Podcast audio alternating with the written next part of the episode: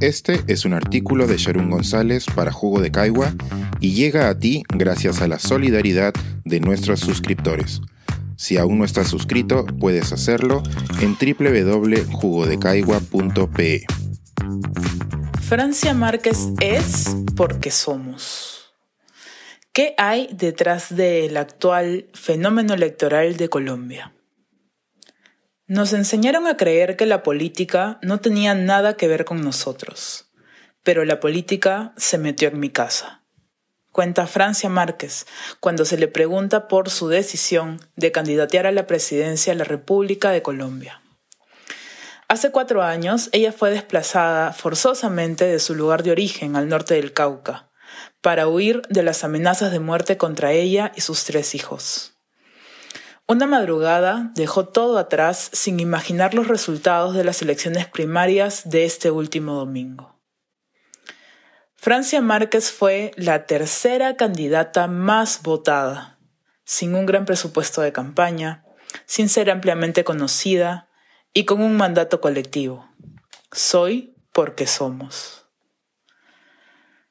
Durante meses, los analistas políticos nombraron a Gustavo Petro como el candidato colombiano que contribuiría al giro hacia la izquierda en la región latinoamericana. Lo que no lograron advertir fue la rápida escalada de Márquez como candidata a la presidencia. Mujer, afrodescendiente, líder comunitaria y feminista.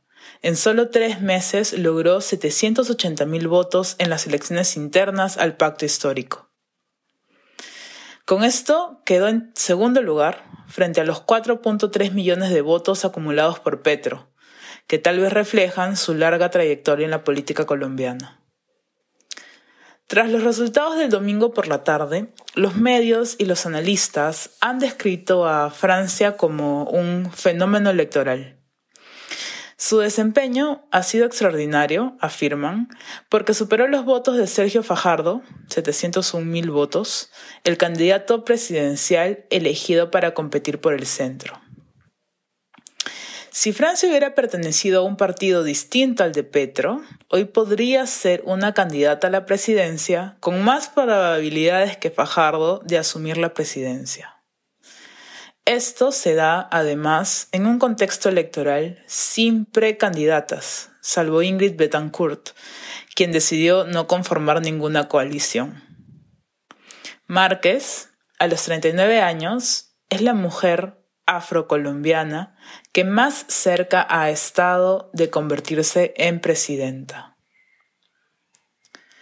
Más allá de los votos, la candidatura de Márquez es un fenómeno porque fue ampliamente subestimada desde que anunció su postulación. Sectores de la ciudadanía colombiana resaltaron su falta de preparación y una supuesta improvisación. La líder de Soy porque somos es muy distinta a la clase tradicional política colombiana. Nacida en Yolombo, en el Cauca, una de las áreas más excluidas del país, Márquez fue trabajadora del hogar. Una mujer afrodescendiente empobrecida y rural era impensable como presidenta de la República.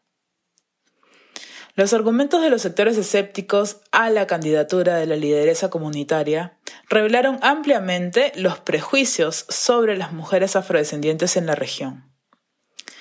Francia es licenciada en Derecho por la Universidad de Santiago de Cali, con una tesis laureada titulada El derecho fundamental a la consulta previa y el racismo estructural en Colombia. Análisis del caso del Consejo Comunitario de la Toma Suárez Cauca.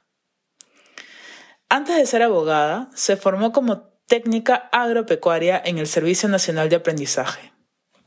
En el 2000 decidió estudiar Derecho para defender mejor a su comunidad, la Toma, amenazada múltiples veces por la construcción de una presa, y la minería ilegal y multinacional en tierras ancestrales.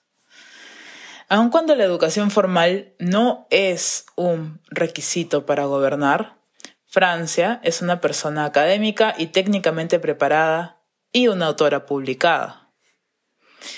La extracción ilegal de oro estaba acabando con el río Ovejas cuando Francia organizó una marcha de 80 mujeres durante 10 días y 350 millas hacia la capital de Colombia. Tal hazaña le valió el reconocimiento Goldman Prize en 2018. Este es el llamado Nobel Ambiental. A este logro visible hay que sumar la primera vez que Márquez, cuando solo tenía 13 años, fue activista para defender a su comunidad de la construcción de una presa. A partir de ese momento, asumió el papel de defensora de los derechos ambientales y comunitarios. En el trayecto ha utilizado la música y el baile afrocolombiano como formas de resistencia y ha compartido sus conocimientos técnicos con los agricultores de su región. Con esto, Márquez acumula 26 años de experiencia en la política comunitaria. ¿Improvisada? Un argumento prejuicioso más. Es todavía una incógnita si Márquez pasará a ser parte de la candidatura de Gustavo Petro como su vicepresidenta por ser la segunda más votada de la coalición. Así es como se acordó antes de las elecciones primarias. Lo cierto es que su participación en la política partidaria hasta el momento alienta en un giro mucho menos discutido por los analistas políticos.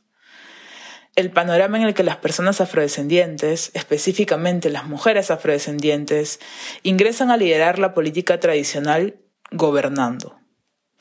Nunca hemos visto en nuestra región a una persona racializada negra con una franja presidencial la candidatura de Márquez ha abierto la posibilidad de más.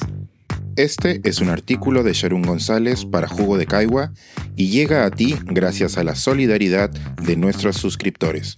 Si aún no estás suscrito, puedes hacerlo en www.jugodecaigua.pe.